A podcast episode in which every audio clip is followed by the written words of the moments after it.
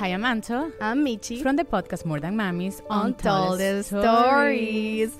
Together, we are two Latinas who can't get enough of documentaries, news articles, and podcasts that explore the mysteries and stories that sometimes we can't believe happen in everyday life. Are you ready to dive in? Vamos. More Than Mamis Untold Stories is available wherever you listen to podcasts. Does Monday at the office feel like a storm? Not with Microsoft Copilot. That feeling when Copilot gets everyone up to speed instantly? It's sunny again. When Copilot simplifies complex data so your teams can act, that sun's shining on a beach. And when Copilot uncovers hidden insights, you're on that beach with your people and you find buried treasure. That's Microsoft Copilot. Learn more at Microsoft.com/slash AI for all. I wanted to know why some people who get COVID 19 get it so bad. I found out it may be because they have a high risk factor, such as heart disease, diabetes, being overweight, smoking, and asthma. Even if symptoms feel mild, these factors can increase your risk of COVID 19 turning severe. So if you're at high risk and test positive, there are things you can do, like asking your healthcare provider if an authorized oral treatment is right for you. Learn about an option at treatcovid19.com. This message is sponsored by Pfizer. Hola a todos, yo soy Stephanie y este episodio de Cuento Crimen es traído a ustedes por McDonald's. McDonald's es más que un lugar de comida sabrosa. Es un lugar donde la gente conecta. No necesitamos otra razón para reunirlos en McDonald's, pero el crew sigue dándonos más. Si tengo que manejar una mía extra para llegar a McDonald's, lo hago. Es tu gente, tu comunidad y tu relación con el crew de McDonald's lo que hace que sea tu McDonald's. Yo trabajo en casa y me gusta empezar mi día con un cafecito de McDonald's. Disfruto mucho mi rutina porque los crew members de McDonald's ya saben cómo tomo mi café. Todos tenemos un McDonald's en nuestro barrio para nosotros. ¿Cuál es el tuyo? McDonald's me encanta. Ahora sí, a comenzar el episodio.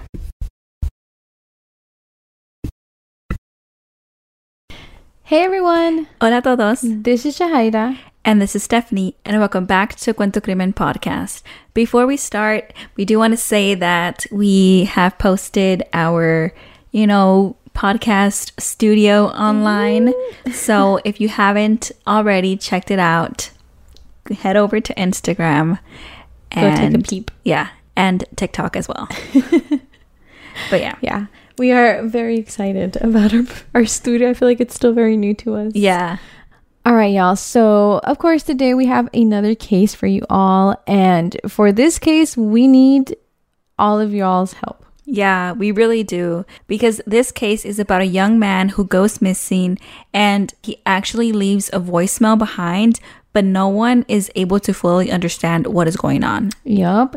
And we heard this voicemail, and well, it's like voicemail voice message. Um, but point is, he left a message behind, and we have heard it multiple times over and over. And we ourselves have no idea like what's going on. Yeah. Y me da like escalofrío de escuchar este mensaje to be honest because it's just like uh, it's just like a bunch of like strange noises. And so we hope that y'all can take a listen to it and y'all can let us know what y'all think um is happening or like what are these sounds Yeah. these noises because i can't wrap my head around this one Yeah, yeah, I can't either, and we need help trying to make sense of it. right Yeah, so definitely one of the strangest cases that we've covered here on Cuento Crimen. So, um, to let y'all know, we will be talking about Henry McCabe's case. and so of course as always before we begin we would like to give you all a heads up Queremos darles una advertencia porque vamos a hablar de temas sensibles. Y también queremos decir que hablamos de estos casos con todo respeto a las familias y a las víctimas. Okay, let's begin.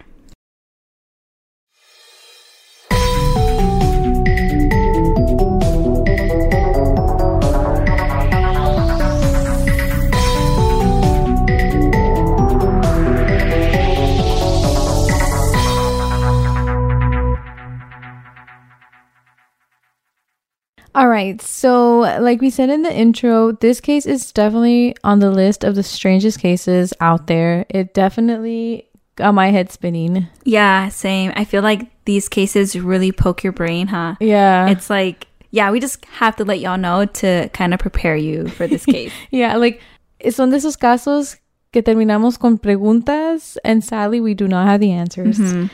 Okay, bueno, hay que empezar. So, Henry McCabe was 32 years old y él estaba viviendo en Mount View, Minnesota y estaba casado con Karine y ellos tenían dos hijas.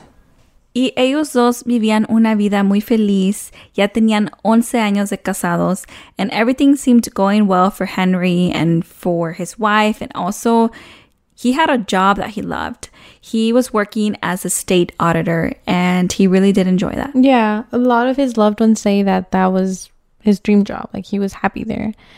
And so, como dice Steph, todo iba bien until September 6th of the year 2015. Karen and their two daughters were away in California. Ah, no estamos muy seguros de por qué salieron ese fin de semana, pero lo que sí sabemos es que Karen and Henry actually had lived in California before moving to Minnesota. So maybe they were over here just to like visit family or maybe just a getaway at the old town. Like, mm-hmm. who knows?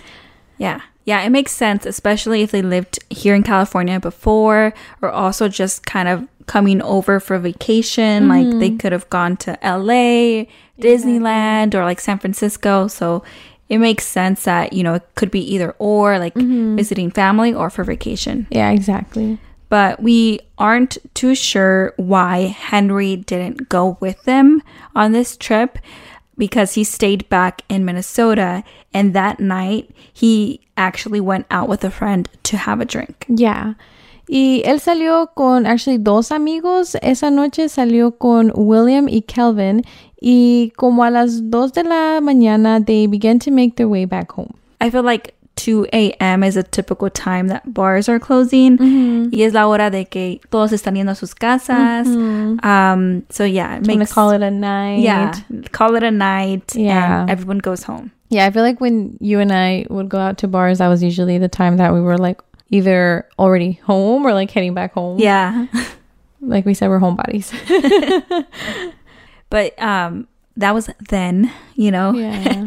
but now after COVID, I feel like I'm not sure if I can make it even to 2 a.m. anymore. no, yeah, for sure. And now me as a mom, do like I can definitely not make it past t- two or Yeah. by two either. Yeah. Gotta gotta get my sleep in before he wakes up for his first round of feeding. But anyways, so Henry and his friends are heading back, and this is where things get weird. Mm-hmm. Apparently, Henry asked his friends to drop him off at a gas station, which later we learned that this gas station was in the opposite direction to his house. Yeah, and later we're also gonna dig more about this location, but we think it's weird. Like, why would Henry ask to be dropped off at a gas station? If you're on your way home, what business do you have dropping off your friend at a gas station? I don't know. Like, if I'm out drinking with you, stuff like I'm gonna make sure to drop you off home, making Yeah. sure you make it home safe and sound. Y también, like if I'm hanging out with you and I ask you to drop me off somewhere, I'm like, why? yeah, like it's I'm gonna question it. yes, you're gonna question. it. I especially gonna if I that. know that you're like buzzed. you yeah, know? like there's no way I'm dropping off a friend without like getting answers. Like, ¿por qué quieres que te deje aquí? Yeah, and it's even like like weirder. Like weirder is not a word, but it's even more weird that it was a gas station, mm-hmm. and he's not driving, so it's not like oh I have to pump gas. No, and Yeah. his car isn't there, and it's in the opposite direction of his house. With no explanation to his Yeah. friend. So I don't know. This is where we're gonna say red flag. Red flag. And this is where things get even more strange because around 2:28 a.m. Henry le llama a Karen y esta llamada no tiene nada de sentido. And this is why the case is so strange. So he calls Karen, and Henry is on the line screaming. And you can hear all strange and all types of noises in the background. Mm-hmm. And somehow the call gets saved. We aren't too sure if it's an actual like voicemail or, you know, um, voice message um, or anything like that. We're not too sure. Or if Karen was able to record from another device, like if she was recording the call, we aren't too sure how they were able to save that. Mm-hmm. But bottom line is like this clip is saved and this clip is now evidence. And like I feel like maybe y'all don't get the goosebumps that I get because y'all haven't heard this Mhm. voice message, but it just really is just like, eh, you know, Mhm. like, I don't know, it's so strange. So please, like, pónganle pausa al episodio y vayan a escuchar este voicemail porque los sonidos son bien extraños. Like, they sound like animal noises, Mhm. like, like, I don't know, like, Yeah, it, it doesn't sound human at no, it doesn't. Like, I don't know. At some point, like to me, it kind of sounds like a dolphin. Like, Mhm. it sounds like very high pitch, very. It's weird. Yeah. Yeah. So go check it out y vengan para atrás y díganos qué piensan ustedes. Like, what do y'all hear? Yeah. We'll pause real quick. Okay. no, but yeah. So like that way, y'all can make sense of the Mhm. episode, like because it's so strange. Like, You have to listen to it. yeah. So go do that and then come back. Mhm. But what we could get from that voicemail, Mhm. it's like so, you know, strange and it's hard to try to dissect what is going on. Mhm. But sí se escucha como una voz que parece ser la voz de Henry y está diciendo stop. And also Karen says that she heard sounds like gunshots and like that was it. It's it's like in the beginning, it's like all these like strange growling, high pitched noises, and all of a sudden, like boom, boom, boom. And like, I don't know, imagínate el miedo que ella sintió al otro lado del teléfono, like just trying to piece it together, but it doesn't make sense. Y al rato descubrir que tu esposo está desaparecido, and like this is all that you have. So it's like a, I don't know, like a clear indication de que algo está mal, Yeah. but you have no idea how to help, where to help. It must be like a helpless feeling. Yeah, and also you're so far away from yeah, home. exactly. And it's just like there's no way for you to get there like in a blink of an eye. Yeah. you have to get on an airplane and that's like a travel. long yeah. travel. So I can't even imagine what that's Mm-hmm. like. Yeah, this is such a strange case and such a strange voicemail that even the FBI looked into it, but no one has been able to fully process it. After Karen received this voice message, she tried her best to get a hold of Henry, but there was no luck. And so the next day was the day she reported him missing. And because of this voice message that was left behind, police officers and investigators were very quick to begin the search. Uh, you know, porque era claro que algo había pasado, pero por semanas no había noticias sobre Henry. Yeah, y también there was no activity in his bank account, nor with his work, y tampoco con su celular. And we weren't able to fully understand this part, but apparently after this call that Henry made to Karen, su celular quedó como desconectado. I don't know if it meant like that it died and so therefore like calls just weren't going in or if it literally was disconnected. Mhm. Which is very strange porque como un celular se desconecta solo, alguien tuvo que haber hecho eso. Pero como dijo Jahaira, this only popped up in one article, so we aren't too sure what they meant exactly. But what we do know is that there were massive searches going on. hmm There was rescue teams that were being dispatched and everything, and they were trying to look for Henry. Y ocho semanas después de que desapareció el 2 de noviembre del 2015, el cuerpo de Henry fue encontrado.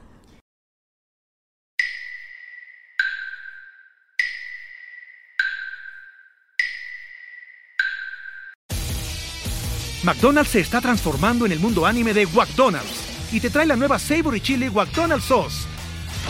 Los mejores sabores se unen en esta legendaria salsa para que tus 10-piece chicken wack Nuggets, papitas y Sprite se conviertan en un meal ultra poderoso. Desbloquea un manga con tu meal y disfruta de un corto de anime cada semana. Solo en McDonald's. Badaba baba, go! En McDonald's participantes por tiempo limitado hasta agotar existencias. This episode is brought to you by Shopify. Do you have a point of sale system you can trust, or is it a real POS? You need Shopify for retail. From accepting payments to managing inventory, Shopify POS has everything you need to sell in person. Go to shopify.com slash system, all lowercase, to take your retail business to the next level today. That's shopify.com slash system.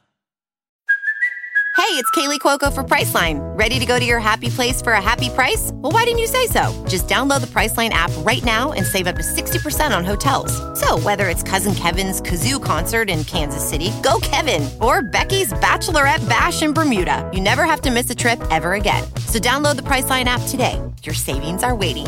Go to your happy place for a happy price. Go to your happy price, Priceline. His body was found by a kayaker at Rush Lake, que estaba seis millas de la gasolinera en donde su amigo William lo dejó.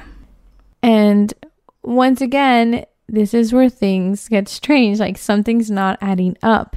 Because after the autopsy and a medical review on his body, they were unable to identify the cause of death. En el mensaje que le dejó a su esposa se escucha un ruido al último como un balazo, pero no hay ninguna señal de balazos en el cuerpo de Henry. There is like literally like no traces of no type of injuries or any violence really. Like there's no trauma on his body. So aquí otra vez se pregunta, ¿qué le pasó a Henry? Like who was he talking to in the voicemail telling them to stop? And clearly like Karen says, I heard the gunshots at the end of the voicemail. You know, so it's like, where are they on his body? Y después de un tiempo dijeron que quizás la causa de muerte fue que Henry se ahogó. Pero en el mensaje que Henry dejó, se hace muy difícil creer que él pudo ahogarse, you know? Se siente como que este mensaje is obviously like saying that there's something A lot more more, on, right? yeah. Something like like foul play here. Yeah. It wasn't an accident. Like you know, who left this voicemail first of all, you Mm-hmm. know? But people are still questioning everything about this case. So, you know, they look at the last person that he was with, which was William, the friend that dropped off Henry at that gas station. William nunca fue conectado a la desaparición de Henry, but William was the one to drop him off at the gas station, and he was also the one to turn in Henry's keys and wallet. Pero él dice que la razón por qué él tenía las llaves y la cartera fue porque se las quitó la noche que estuvo con Henry because, you know, Henry estaba tomado, entonces he just wanted to assure that Henry wouldn't drive back home. Okay, entiendo las llaves, ¿verdad? Yeah. Ah, lo que no entiendo es la cartera. True. There you have your license, your, you know, ID. I yeah. Oh, I guess that's the same as license, sorry, y'all. Well, it's kind of different. It's a True. driver's license, and then that's an identification card. That's true. You know. It's still a way to identify someone, Yeah. though, but you know. But you know, yeah. Those are important things to have on you. Yeah. And you might also have like your credit card, your debit card, cash in your wallet that he might need, you know? Yeah. Um, especially like at that time of, you know, night. I feel like as a friend, you already should feel strange about leaving him at a gas station. Mm-hmm. That's exactly what I was thinking. Aren't you gonna try to think about like, oh, okay, do you have your keys? Do you, right? You know, like, you're gonna be a, you're gonna be a good friend to take away the keys. Yeah. But a good friend to drop him off, Buzz at a gas station. Yeah. At two in the morning. Where does it add up? yeah, it, it doesn't. No. Yeah. But yeah. Entonces, you know, los investigadores le preguntaron a William about him dropping off Henry at the gas station. Y um, they really wanted to know why he did it. Like, why did he drop him off without an explanation? And William said that he dropped him off at the gas station porque Henry asked him to. And that was that. So you go back again to like not questioning your drunk Mm-hmm. friend as to why he wants to be dropped off at a gas station. Y desafortunadamente, like Henry no está aquí para confirmar eso o para decir la razón por qué lo dejó. Like I don't know, like were they arguing and he just dropped them off there? Mm-hmm. You know, like it just sucks that we can't hear his side. O también, like, did he even want to be dropped off at a random gas station Yeah, without keys and cartera? Exactly. You know, so yeah, very questionable here. Pero yeah, nunca se supo like why this happened or like why William dropped him off at a random gas station. We just have William's word for it. Yeah. But it gets more strange cuando la policía encuentra los videos de seguridad. So once police checked the surveillance video of the gas station that William claims to have dropped Henry at, no sale nada. el video no muestra que William estuvo allí la noche, you know, that he apparently dropped off Henry, sino que cuando la policía empezó a buscar in nearby stations, you know, kind of just double checking, they find out that William actually dropped them off at a different gas station than the one that he was claiming to have dropped him off at. Does that make sense? Yeah, right? that makes sense. And it's very odd because how are you going to confuse mistake. that? Exactly. Especially if this is like your hometown. Yeah. That's like me dropping you off at a Chevron and then all of a sudden it's like, oh no, wait, you actually dropped her off at a Shell or something. You Yeah. know, like how do you how do And, you and it's like it? you know where the gas stations are in your hometown. Yeah. Or like this, you know, cities around. You can kind of give a better direction. right? Especially if investigators are questioning you, like you're going to give the right answer. Yeah.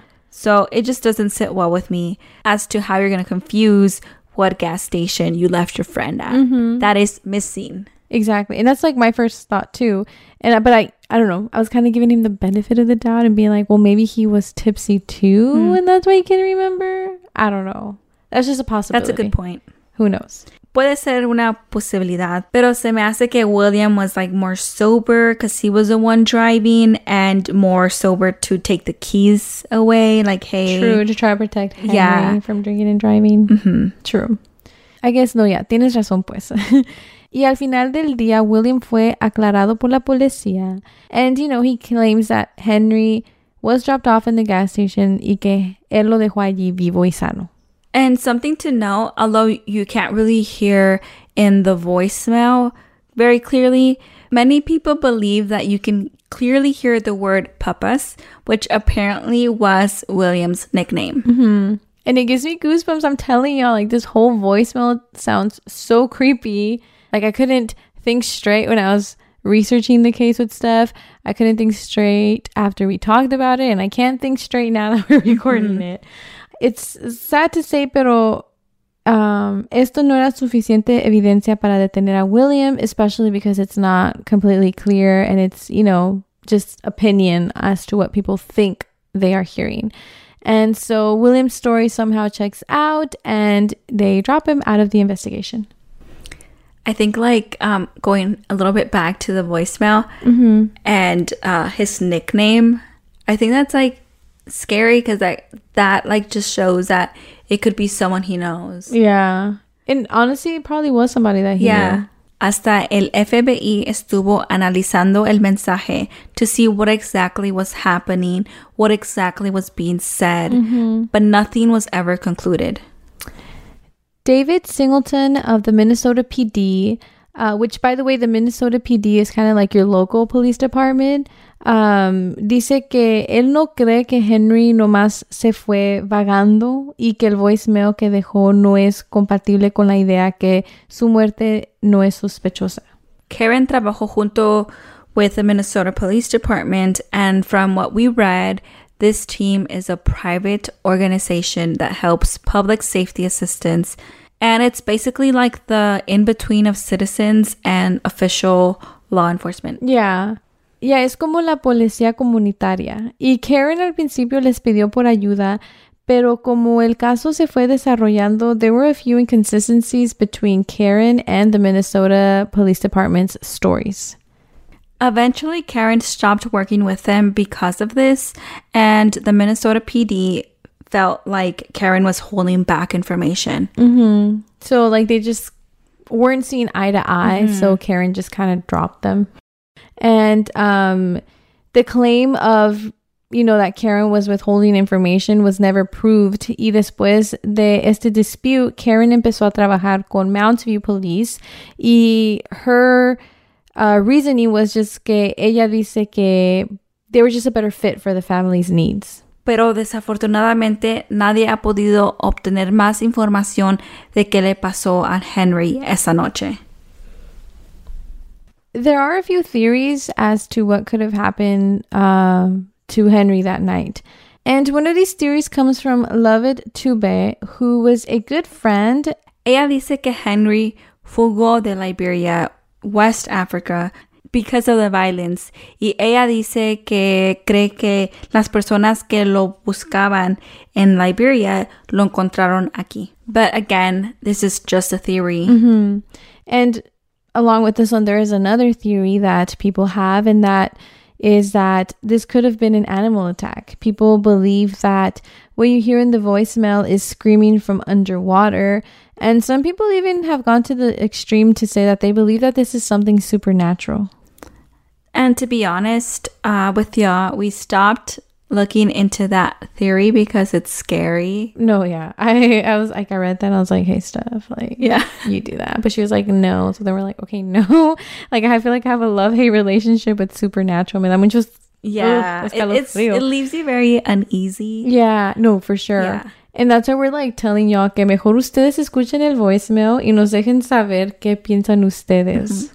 And so, yeah, this was Henry McCabe's case. Como dijimos, este caso todavía está abierto, and the Minnesota Police Department is offering $5,000 in reward for any information that can be helpful in solving this case. Mhm. We definitely encourage uh, anyone who knows something to please speak up. You know, Karen and her kids are still looking for answers as to what happened to Henry. And like we said, it was just a very haunting voice message for her to have for the rest of her life. hmm So, we ask you all to share the case Mhm. and to get more people to hear Henry's story. And hopefully, it lands somewhere that motivates someone that does have information to share Mhm. it. Exactly. And that's always the goal with these open cases. Because you just never know who might be listening. And that's all that we have for today's case. Mhm. We hope that y'all enjoyed this episode. Of course. And as always, if you have a request, feel free to send it our way. Mhm. And don't forget to leave us a rating on Spotify Please. or a uh, written review on Apple Podcast. Pretty please. I'm just kidding. Now you have to. no, yeah, you have to. I said pretty please. No, but uh, we always enjoy reading them. And like we always said, like we're always also welcome to feedback. Um, so yeah. Also check out our TikTok. Yes. I think we talked about it uh in one of these last episodes. Yeah. So please show it love. Please do. Um, so yeah, we will see you all next week.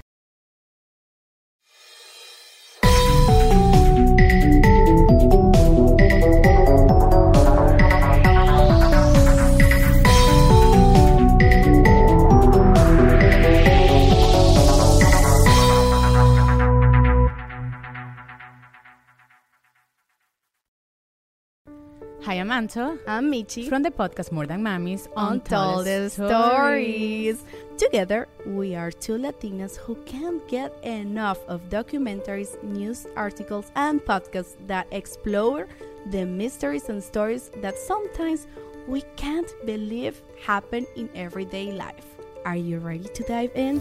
Vamos! More Than Mamis Untold Stories is available wherever you listen to podcasts. With the Lucky Land slots, you can get lucky just about anywhere. This is your captain speaking. Uh, we've got clear runway and the weather's fine, but we're just going to circle up here a while and uh, get lucky. No, no, nothing like that. It's just these cash prizes add up quick. So I suggest you sit back, keep your tray table upright, and start getting lucky. Play for free at LuckyLandSlots.com. Are you feeling lucky? No purchase necessary. Void where prohibited by law. 18 plus terms and conditions apply. See website for details.